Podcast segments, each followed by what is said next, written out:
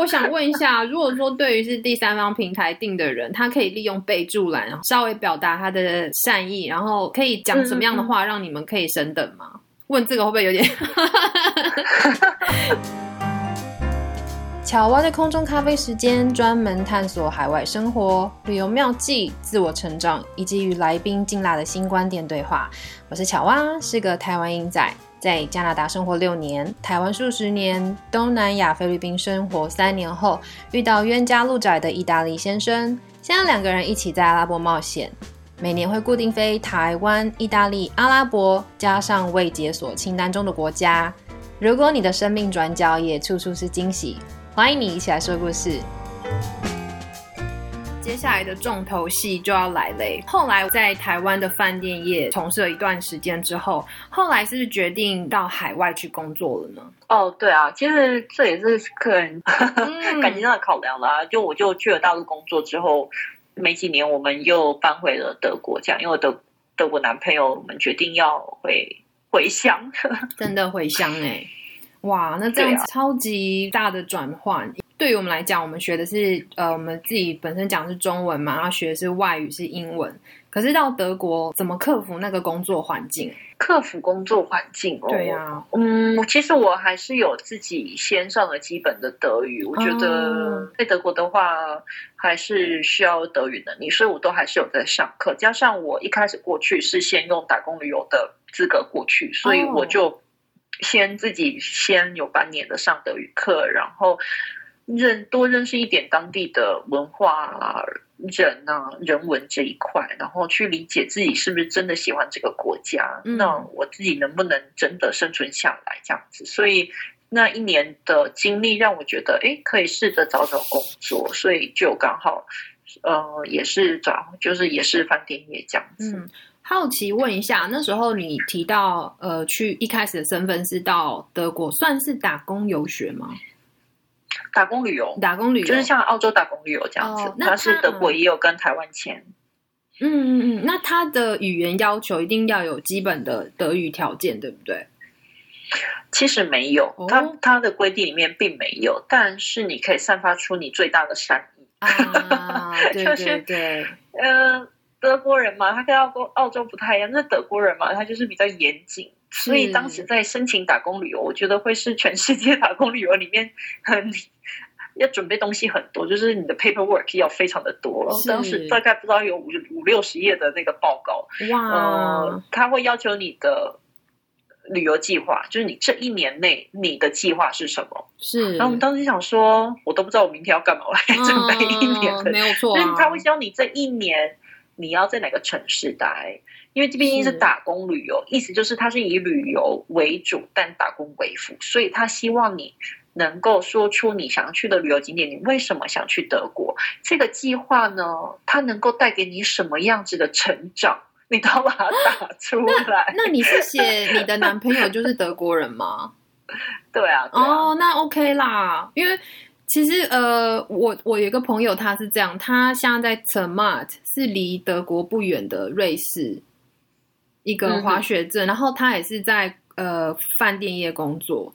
他一开始虽然是说德文不是一定你必须要具备的条件，甚至不用说很好，可是他在工作的期间，常常还是会就在第一线被客人 challenge 说。或者是直接就看着他旁边的老板说：“你你害这个小女生怎么都不会讲德文？那她是要怎么工作？”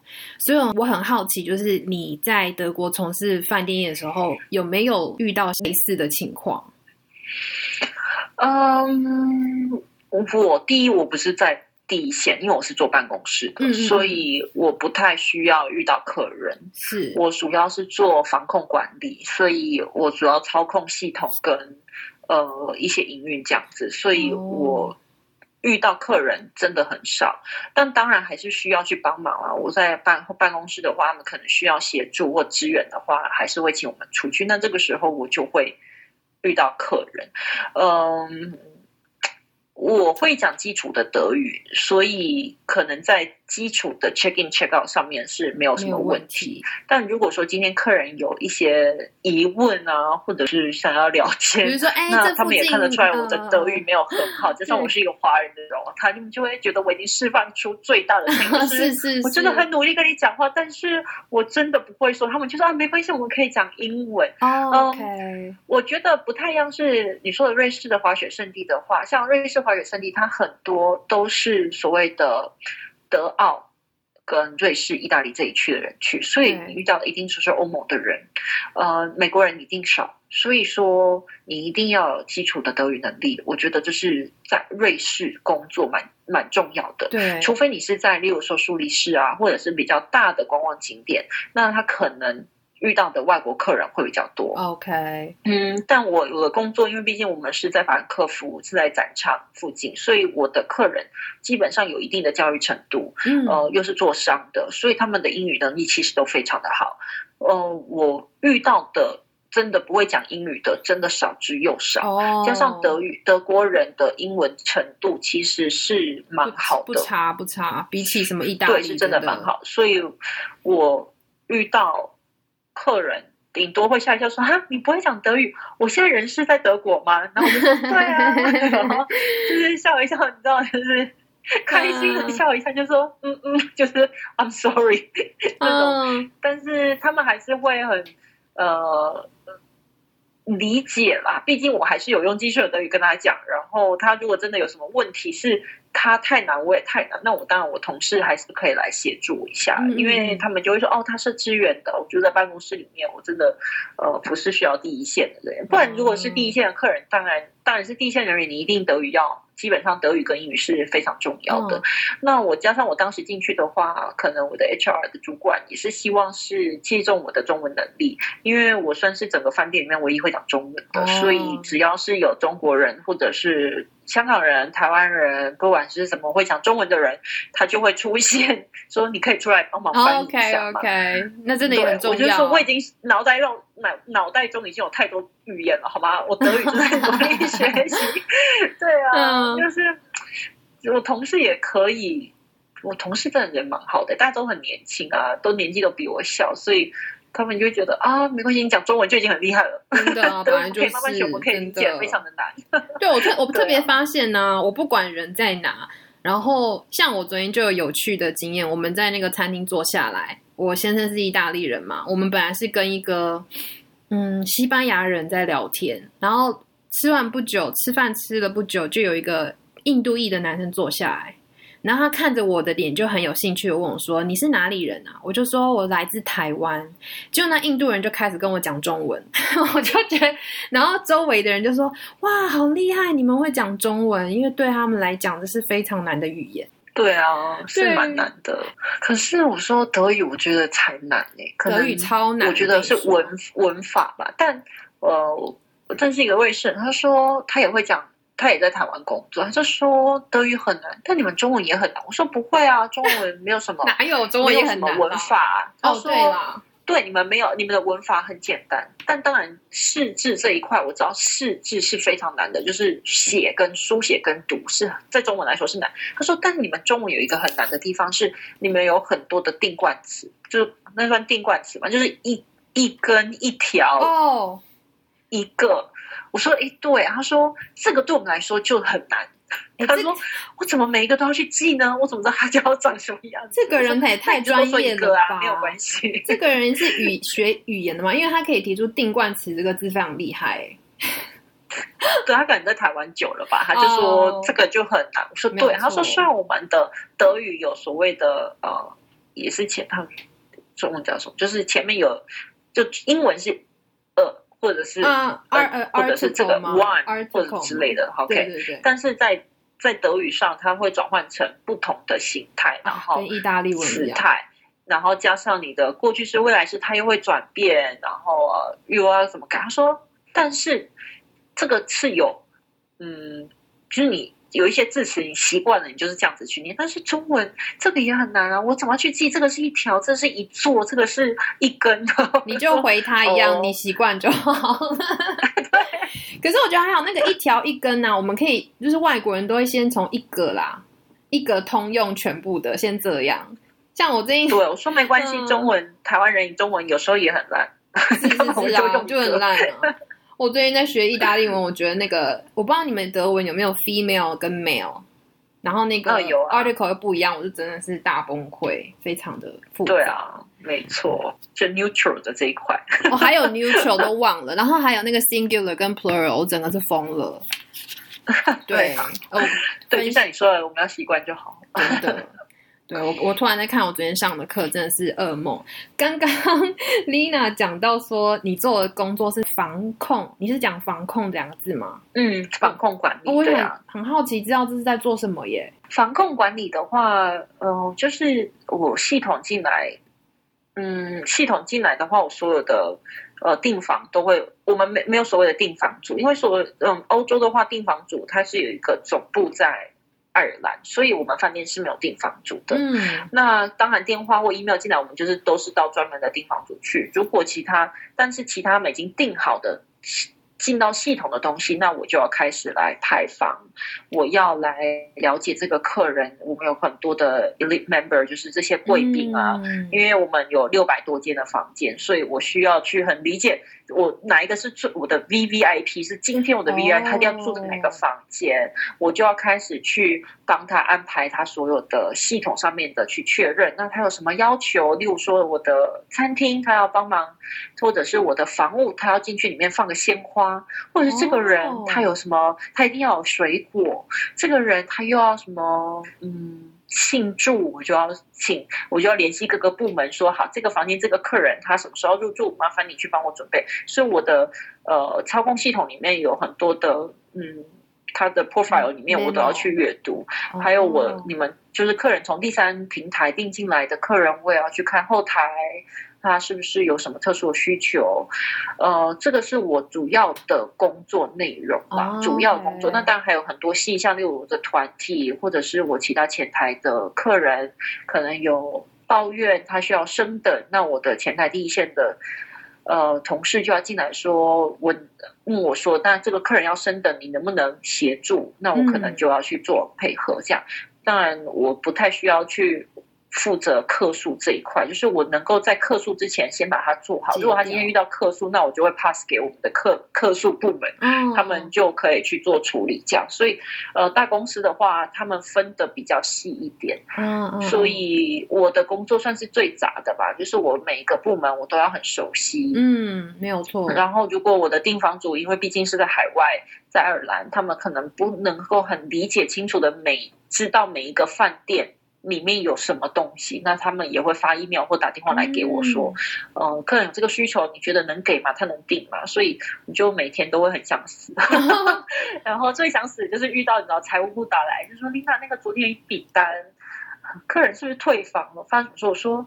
可是不是我退房的，嗯，就我很很害怕接到财务部的电话，因为哦有时候展期啊什么的，一连就是都会是一个团进来，有也团的话，它就不算散客，散客就不是前台要处理，那变成是我后台我的后办公室这边我们要去帮客人去处理，把他的房间都准备好啊，这个也是我要用的。嗯，听起来很像是我们在订那个麦当劳，在海外订麦当劳，你打电话是先去类似所谓的一个中控的订房，然后再 pass 到你们每一个去控管自己饭店里面的，听起来好像是这样，好有趣哦。对啊，就是系统的东西操控会比较多，对。那我想问，就是我自己想问的问题啊，这样听起来，因为我个人是常用第三方平台，比如说 Agoda、Booking.com 去订房，嗯那这样子的客人在 handling 上面，跟我直接去官网订有什么不一样啊？有没有说有没有什么小技巧，就是可以得到更好的 一些小礼物啊？我先说一下好了，就是，嗯，第三方的订房网这一块呢，他们一定有所有比较多的优惠，呃，我不能够，我我我会这样子说，就是建议大家，如果真的你们不是什么大饭店的会员。哦，你们可以先从第三三方的订房网去看 Agoda、Booking.com 或者是 Expedia，这些真的要全部的都去看，因为不确定哪一间房间跟这个平台签的合约是签最便宜。就是他有时候他的那个 commission 是拿的比较多，他的选单就比较贵，所以说就是都要去看。例如携程也可以看，携程基本上在亚洲区，我觉得携程的优惠是最高的，然后服务也真的蛮好。呃，Booking.com 的话，我可我觉得服务也还不错，但之前有一个各自泄露的问题嘛，所以说。但是但是，Booking.com 在欧洲这一块用的比较多。那 Agoda 像我就喜欢在 Agoda 定亚洲线，因为我觉得 Agoda 的价格压的比 Booking.com 低。是啊，嗯，呃，所以就是我会建议大家都都看。那如果说是比较强旅游的，你们。所谓的有呃会员机制，例如说我是在万豪工作，万豪酒店，所以这个集团我们有七千多间，在整个全球的七千多间。嗯，那你如果去每一个国家，你都是住万豪，那当然你就可以累积所谓的点数跟天数，然后到达了一定不同的阶级的时候，就是你所谓的会员阶级的时候，你就会有不同的嗯服务嗯跟优惠。这个是我必须要说，就是每一个饭店给的优惠。团就是所谓的集团给的优惠不一样，所以说我们订来的客人呢，例如说我们在操控的话，是我是控大家房型的嘛，我可以，我是我是在决定你去住哪一间房间，基本上我可以这样子讲，所以我第一看的一定是我最高阶的会员。然后啪啪啪啪排到最低阶的会员，接下来我才会去看所谓的第三方平台，因为你订来的很便宜之外，我还要付给我的客我的平台方佣金。哦，那我我当然希望，我当然希望我的客人的忠诚度是高的，他是透过我的官网或我的 APP 订来，我当然会。尽量的以他们的要求为主，因为我不希望失去你这个会员。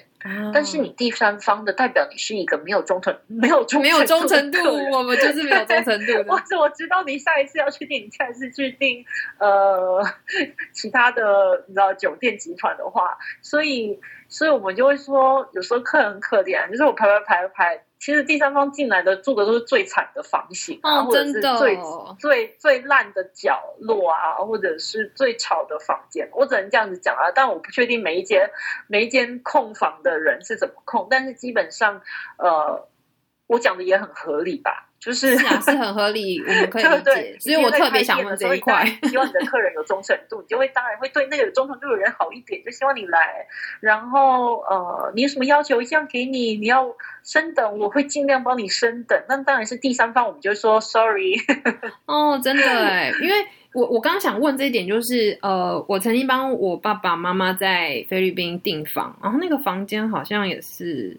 Sheraton 什么之类就不错的，然后我就在想说，哎，我看了官网，然后跟 Agoda 去，我就想说，哎，我定定看 Agoda 好了。然后我想要试的方法是在第三方平台定之后，然后我在它的 Memo 区留下一些我想要。就是也不是说凹的东西啊，就是我那时候是我爸爸的生日，我就说，哎，他们都会有一个 column 问说，呃，the purpose of the trip，就是说你干嘛要来这边这样子，然后我就写说我爸爸的生日这样，我我也没有要求说请你给我个蛋糕，我只想说，哎，这样我都讲了，看看你们会不会有一些 service 之类的，然后结果很意外的，我们就是呃 check in 之后，他们就准备一个小蛋糕在那个茶几上面。然后我就觉得哇，第三方呢，我只是写个 memo，那那蛮用心的，所以他们的控房组还美拜这样子，所以我觉得 对，这是就像你说的，这个第三方我们也都会去看客人有什么要求。那例如说 Sheraton，它也是万豪集团酒店旗下，所以我们的机制都蛮像的，就是我们还是在我们能够有扣打的情况下，能够满足所有客人的需求啦。啊，就是这是我们的服务品质，还是会去看。呃，客人他的要求，当然，如果今天客人他是一个很有礼貌的客人，那我们可能就会给多一点。哦，那我们也会有遇到，就是那种客人，就是真的讲话不知道是英文不好，还是因为文字呈现出来，就是觉得 give me 好像 cake，老娘就是需要来个蛋糕之类的 那种，嗯嗯，你就会觉得说老娘就是不想给你蛋糕。所以你遇到那种老娘我要一个蛋糕，那你你能怎么办呢？给你一个小蛋糕，更小的、最小的蛋糕。没有啦，我们还是嗯，我们其实基本上都还是会给，但是我们在看的时候就会觉得说，这客人真的讨厌，就是可能用词有我不确，我觉得有可能是因为英文能力。如果说他不是母语系的国家，他可能英文能力就是有限。那当然阅读起来，可能你没有没有学过比较委婉的方式，比如说 I would like to order something，或者是他就是 I want to，他可能就是连着连，就是他学的可能就是这个。那你就会觉得 You want to，but I don't want to，就会觉得说 你。你可不可以就像你写中文一样，说您好，不好意思，可不可以麻烦你需要什么？以及你用词可能是我就是我需要，或者我要给我什么这样子，连一个请都没有，或者是谢谢也没有的时候，你当然就会觉得我要不要给你是真的是看那个人的心情来。就像说，不管是呃，就像说饭店业第一线的人哈，我们其实也有权限去升你等。我只要我喜欢你这个人。我其实是有权限帮你升等的哇，但是我就是真的是看我自己要不要帮你升等啊。如果态度不好，你自己觉得你很了不起，但你又从你又不是什么会员，那我干嘛要升你的等？我当然是给一个我喜欢的人，因为每个人的扣打有限嘛。那我当然就是。哎，我觉得你很客气，然后你就说对我是来玩的，然后我在这边看什么，你闲聊一下，他可能就是心情好，他就帮你升等。但是好心，他可以随时的调控他自己的电脑的滑哦，真的哎，那 那我想问一下，如果说对于是第三方平台订的人，他可以利用备注栏稍微表达他的善意，然后可以讲什么样的话让你们可以升等吗？问这个会不会有点？你有没有遇到什么？他讲了什么就让你？当然也不能很 over 啦，但是可以可以写啦，就是你可以说，就像你说，我今天是我爸爸的生日，我啦，我是我个人。如果今天看到这个，他就说，呃，你好，我是从哪边来，然后爸爸妈妈第一次来到菲律宾，哦，因为是爸爸生日，我特地订了这个房间。哦，我知道这个是要看你们防控房间是不是有所，就是 if if this is available，but if it's possible。你知道，就是如果是我觉得你可不可以帮我安排一个 好一点的房间，或者是可不可以帮我安排一个高楼一点的房间，让我爸爸可以看看景啊之类的。我爸爸一定会很开心。对，或者是啊，但是他说啊，但是我知道这个是你们。也不一定啦，没关系，我只是说一说。所以这句话一定要讲，对不对？所以我知道这个是有一点 too much to ask，but 对对，就是你还是可以写这个，但当然，当然这个真的是要看我当时的房间有没有。如果我有，我也觉得你有自己住一天，其实我也是可以升一等啊，真的是没有关系哦，真的，就是我可能会升一阶啦，就是说可能，比如说无景的变成有景的房间，这个。基本上在比较大的饭店集团，我不能说民宿或者是一些 local 的集团，只是如果说大的这种国际集团，基本上只要它的房间量是够的，它的那个营运其实是比较灵活一点。那你不能去住一个只有四五十间的房间，然后它可能都满了，你还要求要升？那如果今天它是一两百间，像我们有六百间。我当然可以灵活的、很灵活的运用啊！我也希望你是从原本的第三方平台变成我的专属会员。嗯，这个我就有经验。其实我们都不想放过任何机会。嗯嗯嗯嗯。我现在又想问 Lina，就是呃，虽然你就是转换了一个工作环境，但是从事的行业还是毕竟买自己已经有熟悉的、比较熟悉的饭店业。可是如果说是相较于每天呃生活上的经验来说，嗯。从台湾搬到一个这么远的欧洲德国生活啊，一开始冲击最大，你还记得对你来说冲击最大的是什么吗？冲击最大，我觉得我其实会比较忘记这一块，因为因为我。第一次回德国，呃，去德国已经是七八年前了。毕竟我跟我男朋友在一起还蛮久的，所以呃，我陆陆续续都一直有回去，然后去理解这个国家。然后，嗯，真正的说我自己一个人去，就是我德国打工旅游的时候，我其实我男朋友当时人是还在大陆工作。我跟他说，我不想因为你而回德国。我想自己先去看一下，如果我觉得我喜欢，那我们就留下来。那当然，我男朋友也，我男朋友也对我的支持比较大，是我们没有一定要搬回去欧洲。如果你喜欢在亚洲，我们还是可以留下来。所以当时我们的沟通是比较足的。那他也会一直在这几年都一直跟我聊，跟我，嗯。我们在探讨所谓的两国的一个文化，欧洲跟亚洲的文化。那其实他也很了解啊亚洲的文化，他也在台湾读过书，所以，所以其实对他来说，他可以轻易的跟我说出，呃，哦，在这个这个这一块领域上面，可能你们台湾人想法是这样，我们欧洲人想法是这样，那可能就会有所谓的文化冲突。但是一开始我可能就已经有一个底在，我就是有一个心里已经有一个底，所以我嗯搬去德国的时候。我有一个好朋友，美国好朋友，他在那边读书，我就他就说：“伴你来我的城市吧，你来纽伦堡看看。”我说：“也好啊，我前面三个月我可以去纽伦堡住啊。”所以，我还是有朋友在。嗯，我觉得最大的差异，第一晚到的时候会觉得怎么那么黑吧？哦，纽伦堡是一个巴伐利亚州的第二线城，呃，不是二线城，是第二大的城市。所以，巴伐利亚州是一个比较封闭保守的一个，就是。城市啊，一个一个州，所以他们的超市基本上八点就关了。嗯，呃，我刚到的时候人是九点，就站在那个火车站的时候，想说跟我朋友我朋友来接我，然后去他的那个住宅区，想说怎么这么黑啊？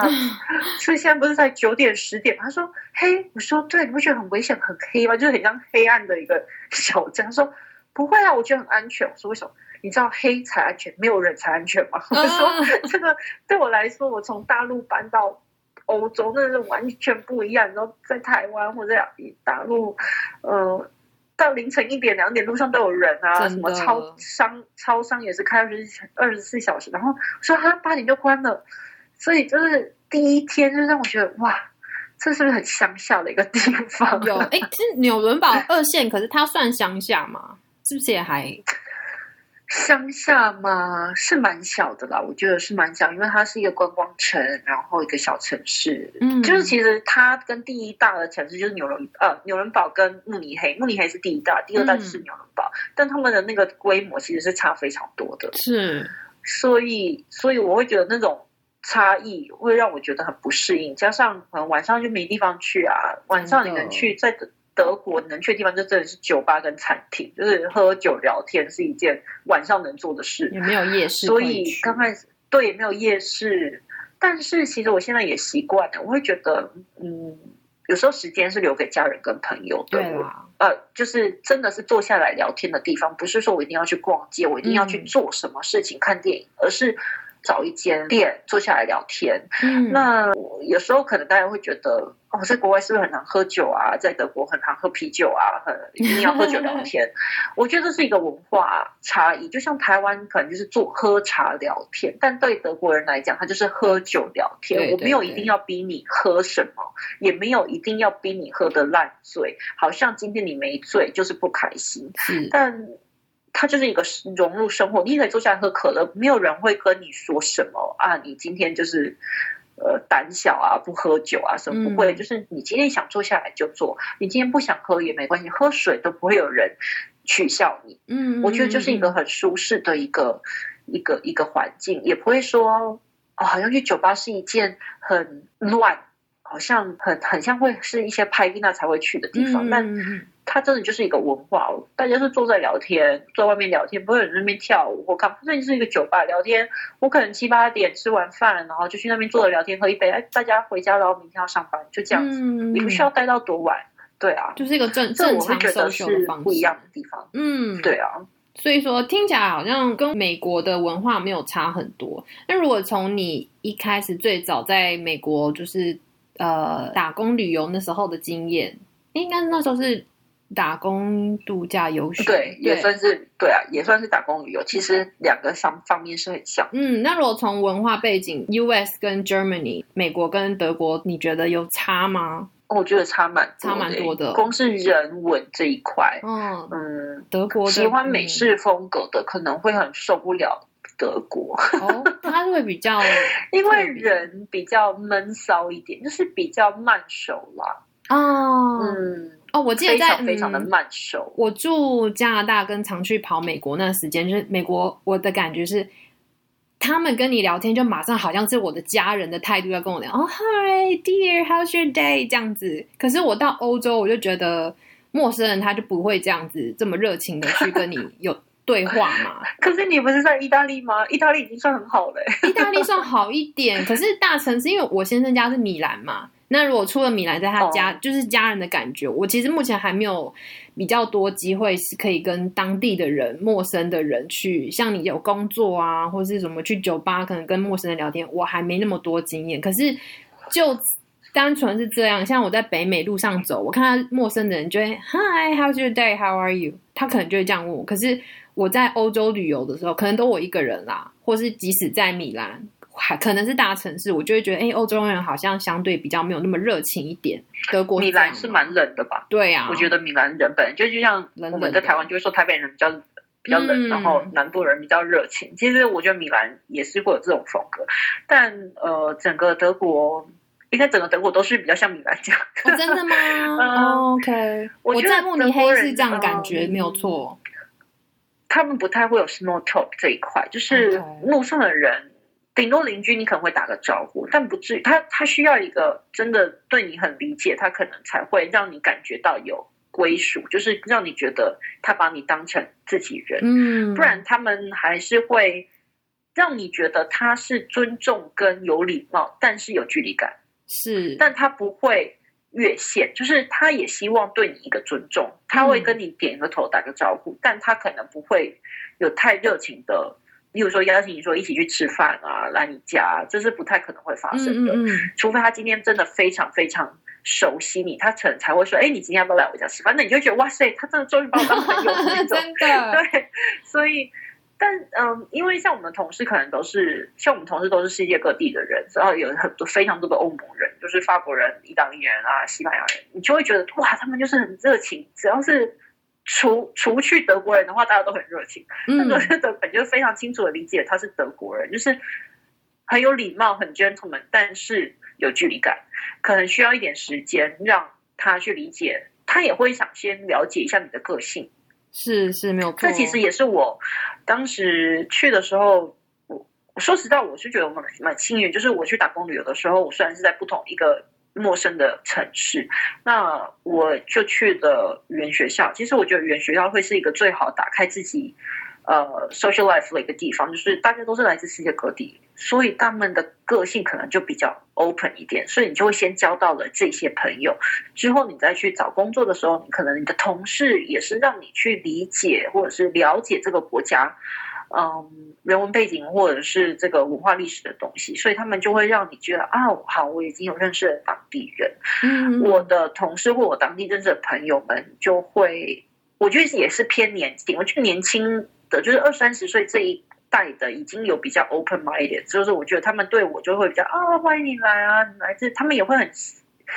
就是很想理解亚洲文化，其实亚洲文化在欧洲或在德国非常的盛行。嗯现在的话，有时候餐厅、亚洲超市也是开到不行，他们就会很喜喜欢亚洲文化，所以他们也会对你有兴趣，加上他们也很想练英文，啊，对，这也是为什么德语一直很烂的地方。大家都一直跟我讲英文，你知道吗？我的同事，我就跟我同事说，你可以不要再跟我讲英文，你要跟我讲德语。他说不行，这样我就失去我练英文的机会。我说哦那我就没有练德语的机会。就是我我觉得年轻一辈的都会比较好聊天，我觉得的确有点在改变。但是当我去遇到我其他，如果说我意大利的好朋友啊，或者是法国人，他们就会说：“哦，我跟你说，德国人就很冷啊，很难融入当地啊，让他们觉得会有思乡情怯的感觉，会让他们呃觉得这里很难适应，很难生活。”对，嗯，但我觉得真的自己要调试啊，就是我我也曾经跟我男朋友探讨说，哎，你有觉得德国人真的比较难相处啊？跟其他的国家比较，他说，就就他经验或者是他自己的理解，他觉得的确我们德国人是比较冷一点，但是他就说我为什么就是。我为什么要接受一个外来人？你知道我意思吗？就是哦我今天我有自己的群体了，我这里过得很好，大家熟悉我，我也熟悉你，我也理解你的个性，你也理解我。今天突然有一个人要插进来的时候，那大家又要重新适应一个新人嘞、哦我为什么要把自己的生活搞那么累？我没有诶有没有你，我的生活又没有比较好。好像就比较大家 mind your own business。对啊，就是那我为什么一定要接受你？我其实我在我自己的生活圈，我自己原本就过好好的、啊。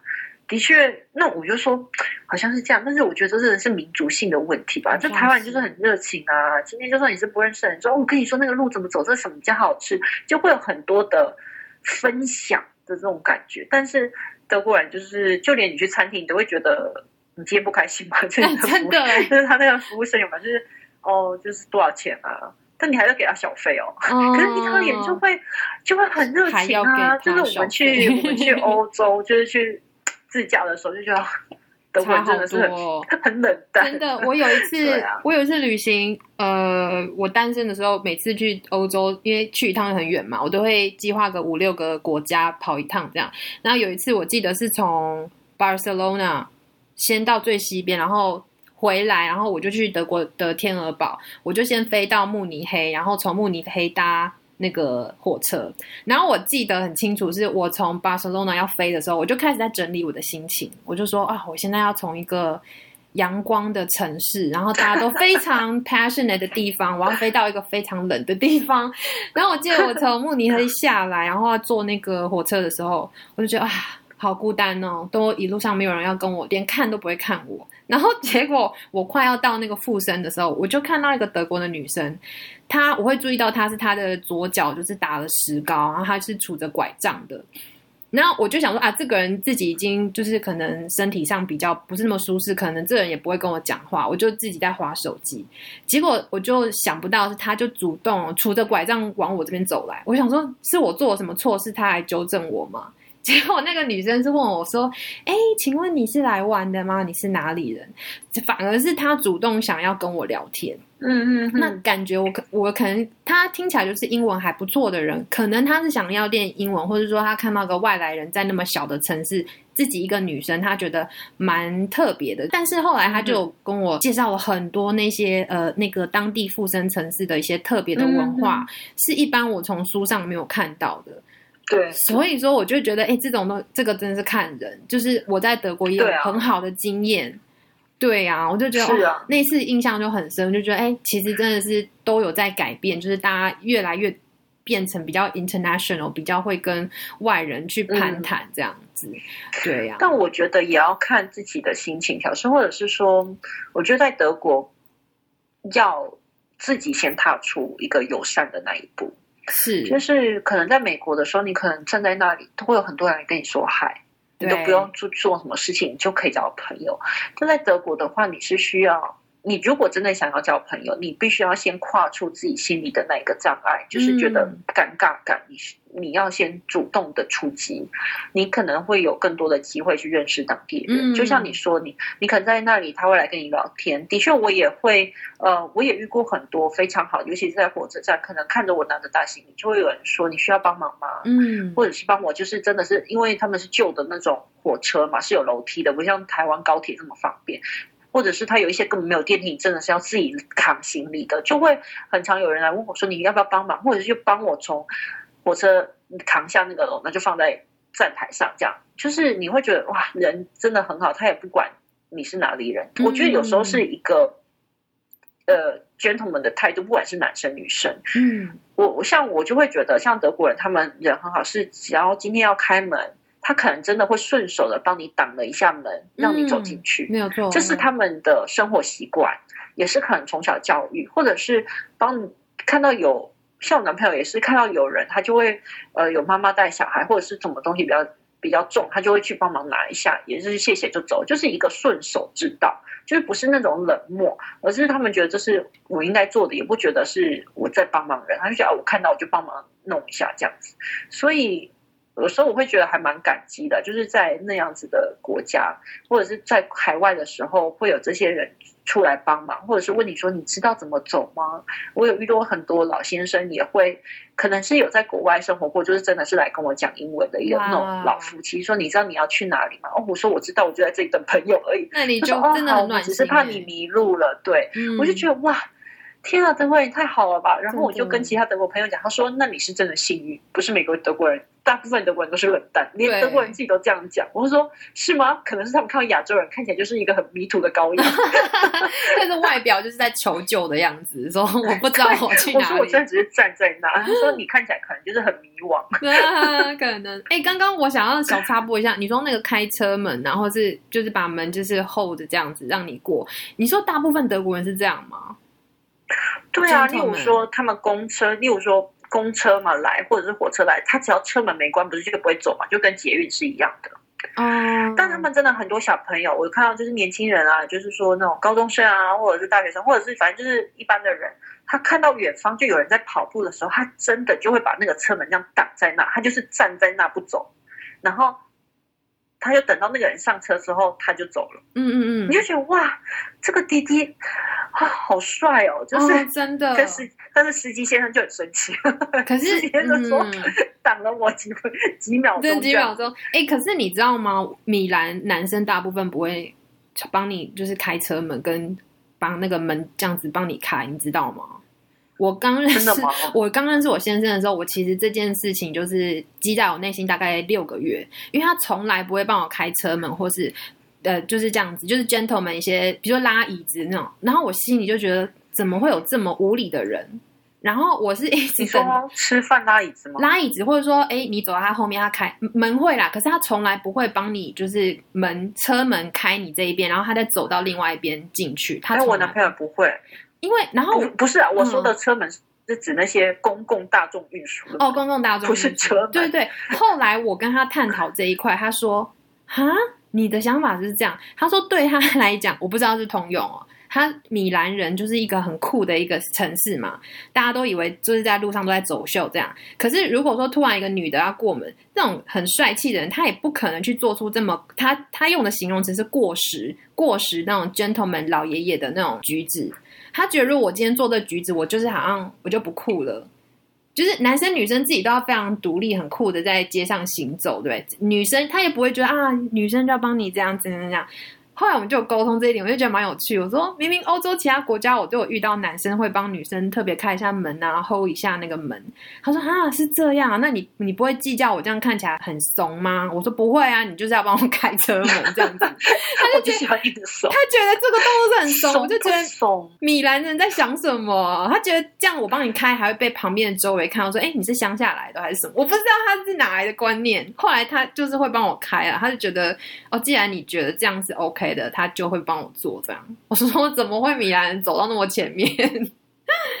对啊，他可是我没有印象，我男朋友帮我开过车门，但呃，开车门这件事。我是觉得还好，但如果你有很多东西，他当然就是帮忙拿。啊对啦我觉得拿东西是一件重要的事情，但是开车门好像没有。自己，我可能会有点嗯受宠若惊吧，就说哦，怎么了？发生来到了饭店这样子，趴车的 时候开开车门，哦，对呀、我就是那时候就是击倒我内心想很久，说啊，怎么都不会，因为像台湾，你跟男生台湾男生 dating，他也是会这样，就是感觉好像你是我手掌心的 什么人一样。台湾男生比较 gay 白哦，对啦，他们就是只有前几个月而已，之后对看，原来是这样子台湾男生出。来说一下，对。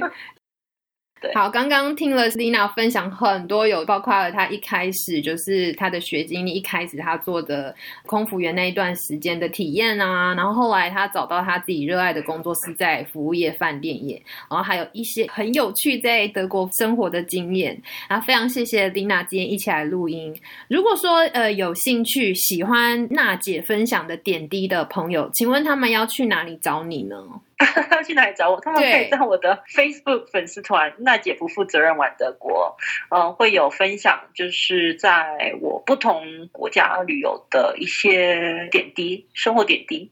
嗯，啊，我知道娜姐也有 podcast 节目，对不对？如果说是想听 podcast 的部分，之前有录的一季是关于女女性在海外工作经验的分享，就是呃邀请了一些不同国家工作的女性朋友，都是自己的朋友，他们在不同的国家去工作，不管是因为什么样子的理念或者是什么样子的方式而出国，呃，他们都有带回来很多个人的经验去做分享。其实我觉得现在海外工作经验不在于。你有多大的读书背景，就是说你的学历经历有多高，或者是你的工作经验有多强，或者是呃家庭有什么资助。我觉得现在很多人都是靠自己的努力出走啊，都是自己的努力想出国看看。所以我邀请的这些朋友都是呃有自己的想法而出去，然后分享了他们的经验这样子。所以如果说对于这一块有兴趣的，可以看我的 podcast，不管在哪个 podcast 都可以搜寻“娜姐不负责任玩德国”。哦，我要非常推荐那个娜姐的这个 podcast，因为我觉得含金量很高，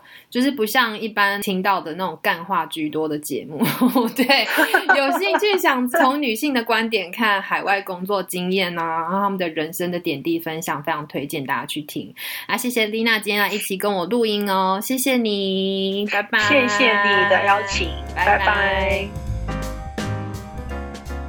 喜欢今天节目的内容吗？别忘了，这集是娜姐特辑的下集哦。有兴趣收听上半段娜姐刚出社会的心路历程，或是她在航空业的爆笑插曲，那欢迎到我的频道上早上集的节目来收听哦。如果你有任何相关的问题想提出，或是想跟大家分享你的故事。欢迎你透过 Facebook 或者是 Instagram，我每一篇的故事都会同时发图文，提供给大家一个提问或是分享的管道。那我也会在那些频道上分享我自己的生活趣事、旅游啊以及文化的小知识。